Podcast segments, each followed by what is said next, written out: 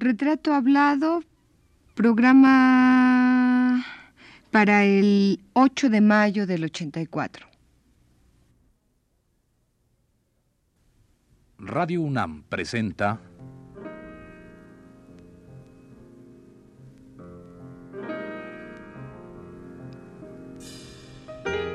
Retrato hablado.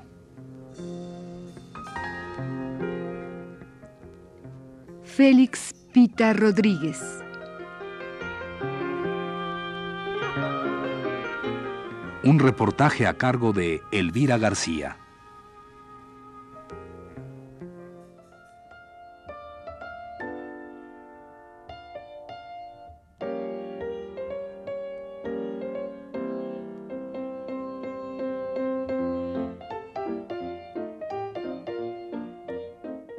El primer viaje que el cubano Félix Pita Rodríguez hizo fuera de su patria fue a México. Tenía, como nos lo relató en el primer programa, 17 años de edad y un espíritu en el que bullía el gran deseo de andar por el mundo. México fue entonces el punto de partida de la gran aventura.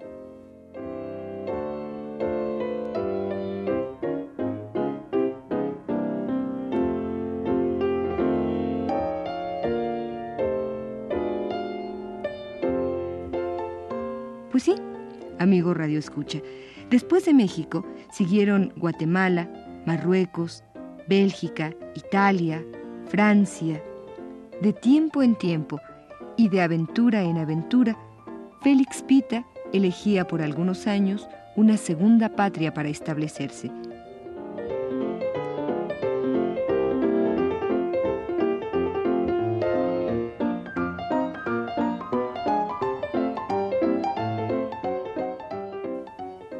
Pero no se crea usted, estimado Radio Escucha, que en aquellos años Félix Pita era ya poeta, cuentista o algo por el estilo.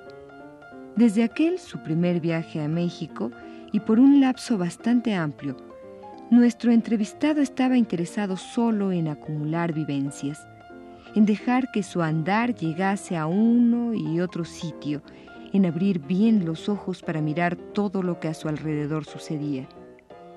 Después, después llegaría la etapa de expresar todo aquello.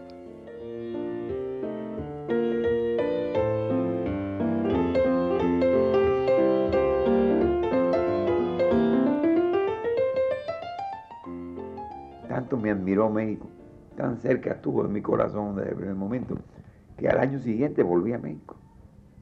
Yo regresé en el año 26 al final, regresé como polizón en un barco. Entonces al año siguiente ya estaba otra vez el anhelo de salir, de ir a alguna parte. No sabía dónde. Entonces el pasaje más barato que había, dejando el mar por el medio, desde La Habana, era Guatemala. Yo no sabía ni dónde caía Guatemala a derechas. Pero bueno, me dieron un par de cartas, un amigo para una gente que vivía en Guatemala y un buen día, como era el pasaje más barato, tomé un barco y caí en Guatemala. Cuando llegué a Guatemala me di cuenta que no tenía nada que hacer allí. Y entonces venía un, vino un problema grave por mis papeles, mi documentación, que no me acuerdo qué pasaba con ellos, que no podía pasar a México. Pero pasé. Me asocié con otro vagabundo como yo que encontré, creo que se llama Mariscal, el pueblo ese que está ahí. Eh, Chiapas, Mariscal, y el del lado de acá se llama, no me acuerdo cómo, el lado guatemalteco, con un permiso para pasar el río y esperar al tren que venía de Veracruz, con el propósito de esperar ese tren, según dijimos, y recibir a un familiar que venía allí para llevarlo a Guatemala. Pero en vez de hacer esto, echamos a andar por la vía del ferrocarril. Caminamos toda la noche y llegamos en la mañana a Tapachula Después vienen una serie de viajes en trenes de carga, eh, a pie, qué sé yo. Estuve casi 15 días para llegar a Veracruz, pero fueron muy hermosos porque estuve conociendo lugares y cosas. Y volví a caer en Aquiles Cerdán 18 otra vez. Volví a caer allí. Perdone, tengo ya curiosidad. ¿Usted estaba como observador en Aquiles Cerdán o como partícipe o como viviendo ahí también. yo era sereno velador de noche, como dicen usted, un tremendo, una tremenda responsabilidad. Había un cuarto, un saloncito, ay, perdón, había un saloncito de cáteres, cáteres pelados, se dice cáteres en México también, ¿no? Eh, pelado, no tenían nada, ni almohada ni nada, el cáter limpio, sin sábana, pelado. Entonces pagaban 25 centavos y había unos 40 cáteres en aquel salón, porque la casa era fabulosa. Unos 40 cáteres hacían fila, pagaban los 25 centavos, entonces era bastante dinero en México. Se acostaban allí y entonces me daban a mí el pantalón, la camisa, los zapatos, que era casi lo único que llevaban todos. Yo metía los zapatos dentro del pantalón y la camisa, amarrado aquello con el cinturón y lo guardaba en una especie de closet que había en una pared. Porque si tú dejabas allí un zapato solo, aparecía un cojo que tú lo robabas para mañana, eso no había la menor duda.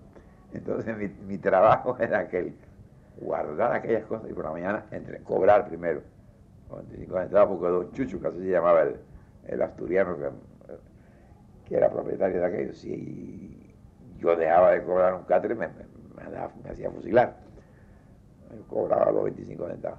Por la mañana le devolvía su paquete a cada ciudadano de aquellos y se iban a la calle a sus tropelías, a sus robos, a sus negocios, a lo que, lo que Compañero, ¿y, se acerca usted hacia la capital o, permanece usted mucho tiempo en Veracruz? Estuve, unos meses en la capital. Este era un señor Roberto S. González, creo que se llamaba, que alguien aquí en La Habana me había dado una carta para él él tenía una zapatería, una peletería, decimos aquí, dicen zapatería. Y entonces cuando yo llegué allí, hablé con él, me, dijo, ven a vivir en mi casa. Un muchacho, era, tenía simpatía, tenía atractivo para la gente y le caía bien a todo el mundo. Entonces el deseo de proteger y de ayudarme siempre estaba presente en alguien. Me dijo, ven a vivir, vente a vivir en mi casa, yo te voy a dar trabajo en mi zapatería calle de Bolívar se llamaba. Miren, esto no lo había vuelto a recordar nunca, lo acabo de recordar ahora. En las calles de Bolívar estaba la zapatería de Roberto S. González. Y allí me pasé creo que tres meses probándole zapatos a la gente. Me aburrí de probar zapatos y me fui otra vez. Y ahí fue cuando regresé a, a Veracruz de nuevo.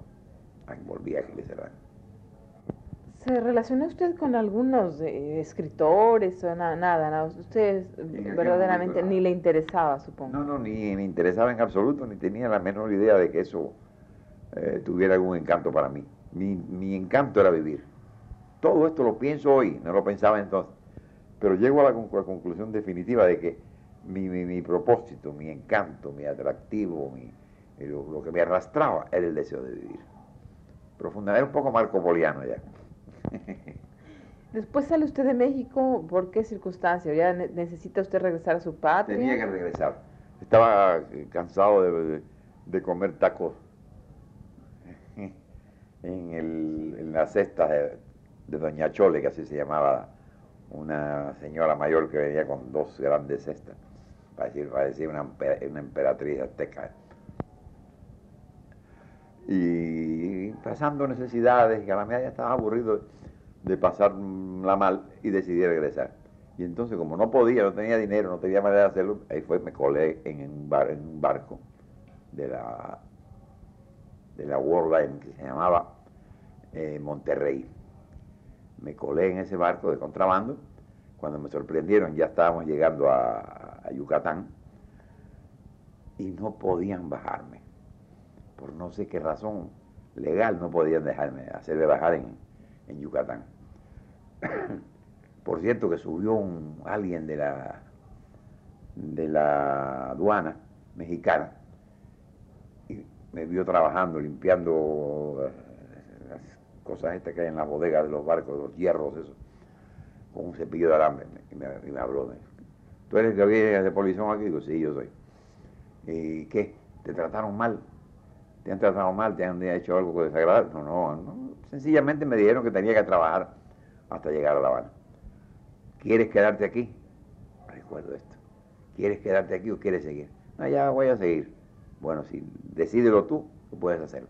Una evidente simpatía hacia el cubanito joven que iba en el barco. Y una evidente antipatía, hoy lo veo, contra el, el capitán del barco y lo que representaba que eran los Estados Unidos de Norteamérica.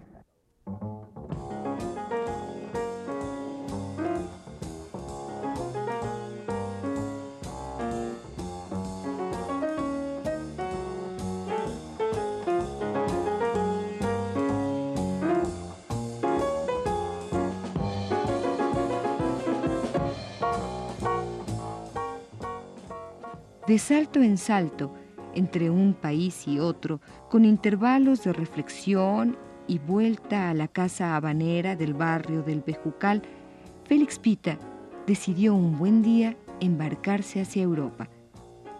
París le había de recibir y de enseñar un cúmulo de cosas.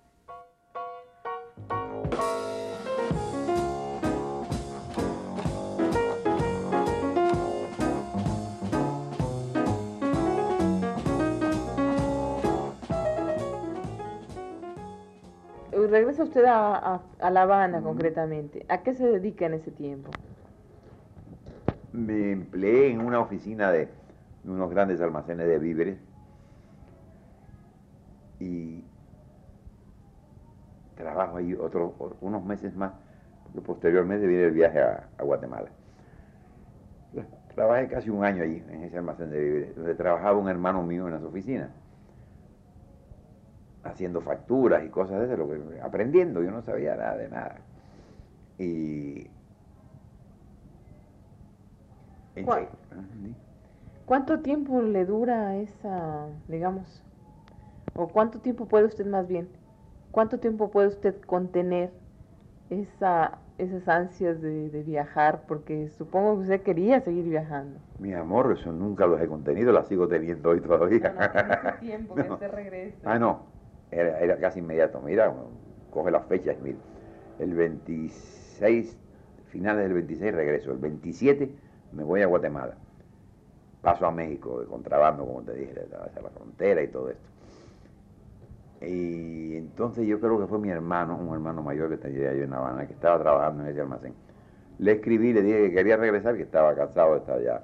Y me mandó unos cuantos dólares con los que regresé a La Habana.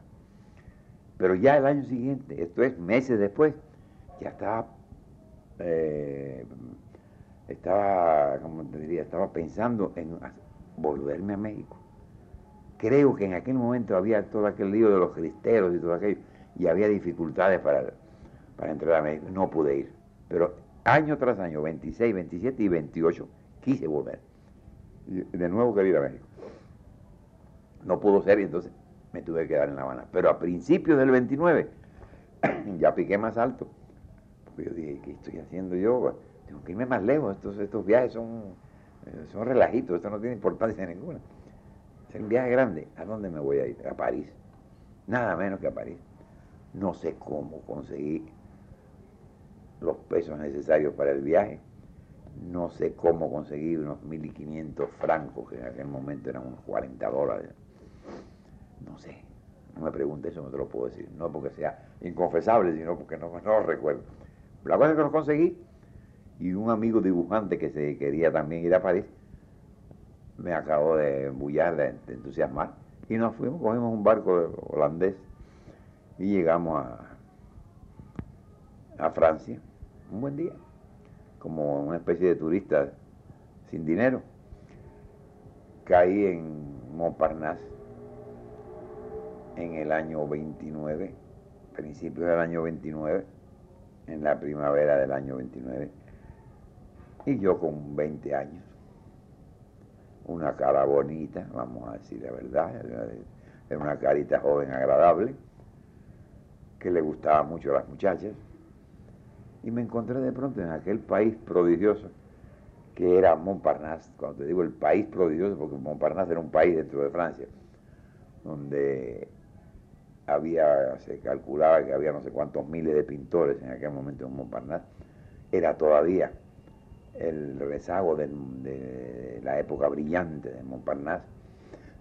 todavía Modigliani acababa de morir seis o siete años antes nada más.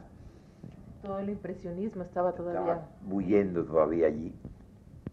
allí conocí, al poco tiempo después llegó Carlos Enríquez, el pintor que tú conoces, cubano, nos asociamos, y yo creo que sin la guerra mundial que se inicia en el 39, yo estaría ya todavía probablemente, pero bueno, la guerra me empujó. Eh, empezamos a vivir allí, empecé a vivir allí en París. Conocí a una muchacha, luego a otro. Tú sabes que nada hay que, que ate más a un hombre en un momento determinado que una mujer. Pues ya en cuanto me hice el primer amarre con una que me gustaba, pues ya no pensé más en regresar. Ya quería quedarme allí. Y entonces, al, mismo, tiempo, empiezo a toparme con las cosas nuevas. Me topo con el surrealismo, que yo no lo conocía. Yo tenía una, una incultura bastante amplia y el surrealismo me sacudió. Yo considero que el surrealismo es la escuela literaria más importante desde después de la de todas las que surgen después de la Primera Guerra Mundial. Descubro el surrealismo que estaba muy acorde con mi pensamiento, con mis ideas sobre, sobre lo que debía ser la literatura. Me enseñó lo, que podía enseñar el surrealismo, que es la libertad en la expresión, el sentido oculto de las palabras y toda la magia y todo el, misterio de los grandes maestros del surrealismo, los, antecesores del surrealismo, William Blake, Lautréamont, Rimbaud. Empecé a descubrir todo esto. Eh, Perdón, de repente el muchacho que llegaba así solamente con ansias de vivir, así, sin pensar en, bueno, pues en, algo, nada en concreto, ¿verdad? De repente encuentra que que es como un abanico, París es un abanico que le ofrece muchas posibilidades de cultura, o digamos, de acercarse. Hay otra cosa que no te había dicho, y es que la preocupación social, política social, ideológica, era en mí un, ¿cómo te diría? Algo, algo emocional yo tenía desde los años 26 en La Habana, la revolución de octubre en la Unión Soviética me atrae. Era un deseo de justicia, una cosa muy confusa dentro de mi cabeza porque no tenía elementos para razonarlo, pero emocionalmente me impulsaba hacia las grandes luchas sociales. No sabía nada de ellas, pero me, me emocionaban. Tanto es así que ahora alguien me trajo un día, hace un par de años, un poema que encontró en una revista sindical en La Habana, el año, publicada el año 20, finales del 27, publicada en los primeros días del 28, pero escrito para el décimo aniversario de la Revolución de Octubre. El poema es muy malo, pero es muy revelador que yo haya hecho lo que tal vez sea el primer poema que se hizo en Cuba en elogio de la Unión Soviética, puesto que es un poema que se titulaba, como era? Saludo al pueblo ruso en su décimo aniversario, fíjate, del 18 al 28. Entonces, eso yo lo tenía por dentro, pero no me, no me pesaba demasiado ni me preocupaba demasiado tampoco. Tenía ese impulso hacia, hacia la rebeldía natural contra la injusticia social, contra todas estas cosas.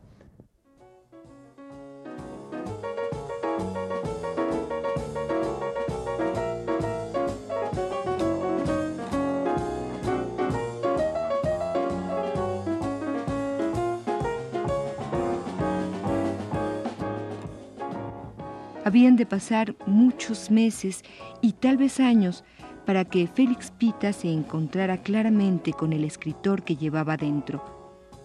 Antes de esa identificación hubo lecturas, encuentros, desilusiones amorosas, consejos, en suma, experiencia acumulada.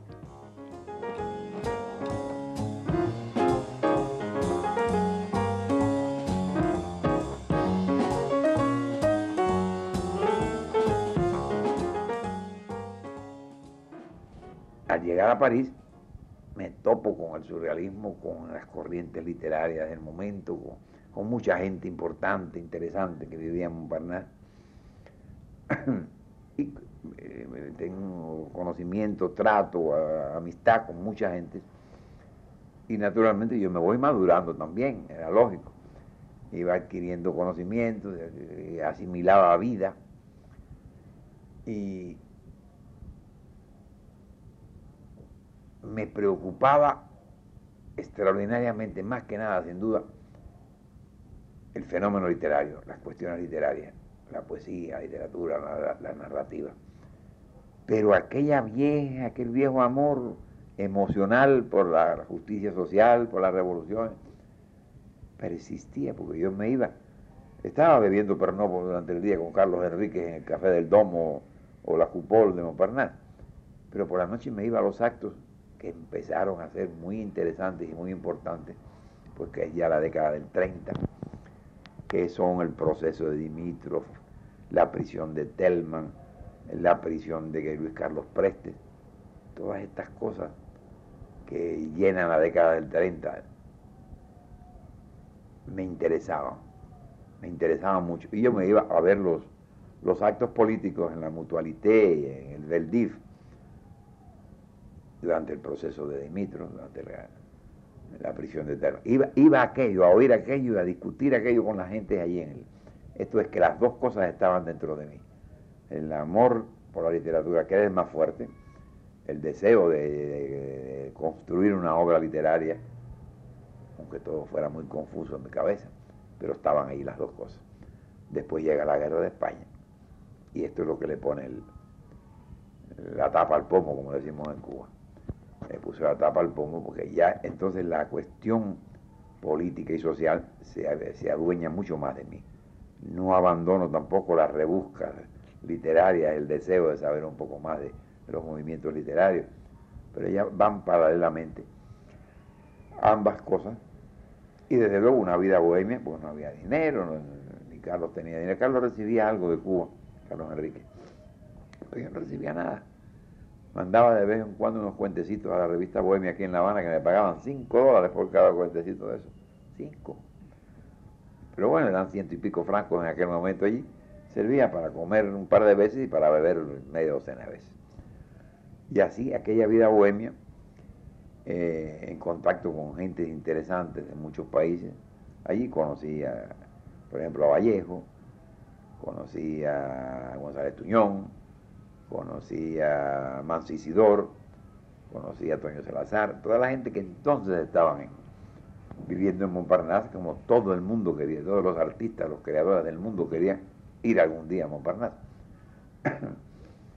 y bueno, fue, un, ocho años, en total fueron once años, pero estuve en España, pero ocho años en París, o lo que, lo que es más preciso, ocho años en Montparnasse.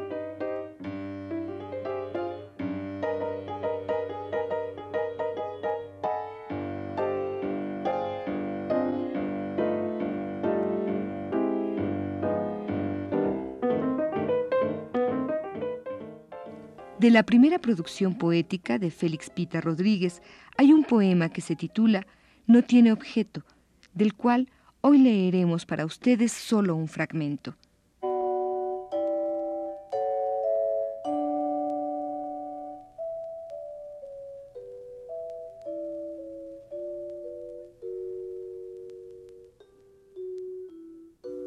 No tiene objeto que devane peces, ni soledad, ni ropa, ni monedas. Tú misma eres tú misma solo a veces, barco molino invierno donde ruedas sin indagar motivos del bostezo que hace doblar las curvas al cerezo.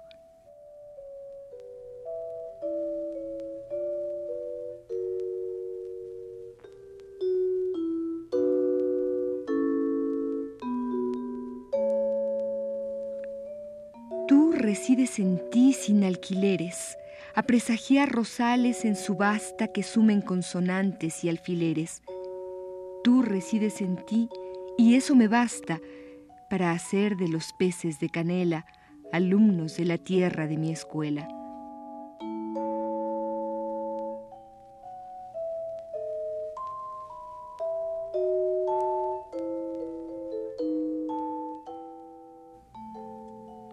Con el patín de agujas golondrinas por el sueño fluvial plata despierta, te nacerá el camino que adivinas, añadido a la puerta de mi puerta. Así, por tu academia sin sentido, despertaré quedándome dormido.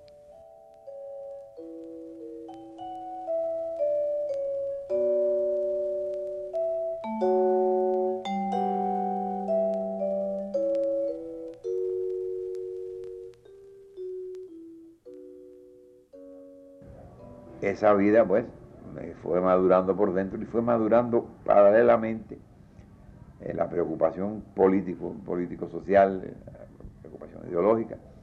Usted antes de ir a España obviamente le marca sobremanera para sus, para sus eh, intereses literarios fundamentalmente el encuentro con poetas y con, con escritores franceses o no franceses que viven ahí, ¿verdad? ¿Cuáles serían en ese momento sus grandes influencias? Bueno, como escritor las grandes influencias son como la continuidad de una vieja línea. Valle Inclán y Miró y se asocian allí con Jean Jonot, Marcel Schwab, estilistas, escritores amantes de la forma perfecta de la prosa musical. Fíjate cómo se continúa la línea que, que se inicia con Valle Inclán con estos escritores franceses. Después otros. Desde luego, en cuanto aprendí un poco francés, empecé a leer. Y además entonces descubro a otro poeta que si la vida me da la oportunidad, tengo que escribir el otro elogio. Tú sabes que el elogio de Marco Polo, ese es el título del elogio. Ahora quiero hacer el elogio de François Villon, que descubro a François Villon, el poeta bandido, vagabundo, condenado a la horca, ladrón y extraordinario poeta, que me fascinó enseguida y en cuanto pude leerlo, ya fui conociendo un poco más el francés, me leí todo lo que pude conseguir sobre él. Tengo todavía aquí, después de tantos años y de tantos cambios y viajes, toda la bibliografía interesante sobre François Villon que existe. Ese va a ser mi mejor libro, sin duda alguna, porque es otro ser humano que está tanto dentro de mí como, fuera. Yo no te voy a decir que yo creo en la reencarnación, pero si yo fui realmente eh, otra persona en otro momento, yo debo haber sido un amigo de François Villon en, el siglo XV, como debo haber sido un amigo de Marco Polo en el siglo XIII. Claro, no podemos demostrar que la reencarnación sea una verdad, pues tenemos que aceptarlo como una posibilidad.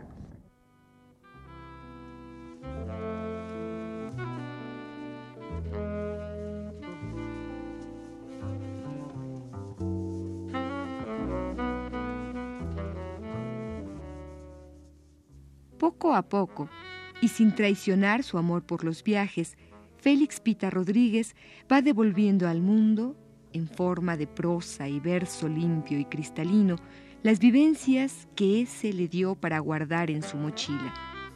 En realidad, a partir de que se encontró escritor, Félix Pita no ha parado de escribir.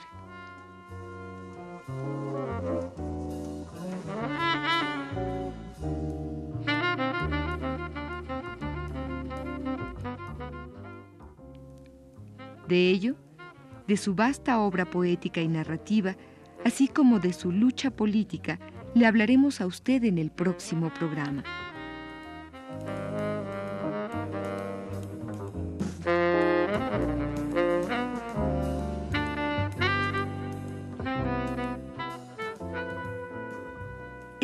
Segunda parte de la serie dedicada al escritor cubano Félix Pita Rodríguez. Le invitamos a escuchar la tercera el próximo martes a las 21.15 horas. Gracias por su atención.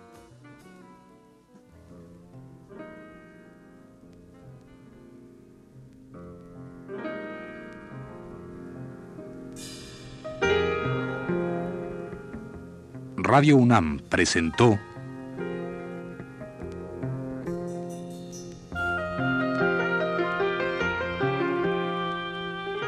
Retrato Hablado. Félix Pita Rodríguez.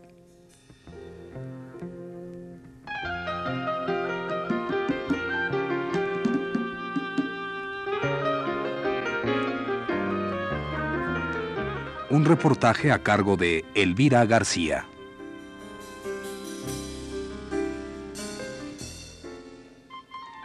Realización técnica de Pedro Bermúdez y José Luis Aguilar. Lectura de Carlota Villagrán. Una producción de Radio UNAM realizada por Georgina Suárez.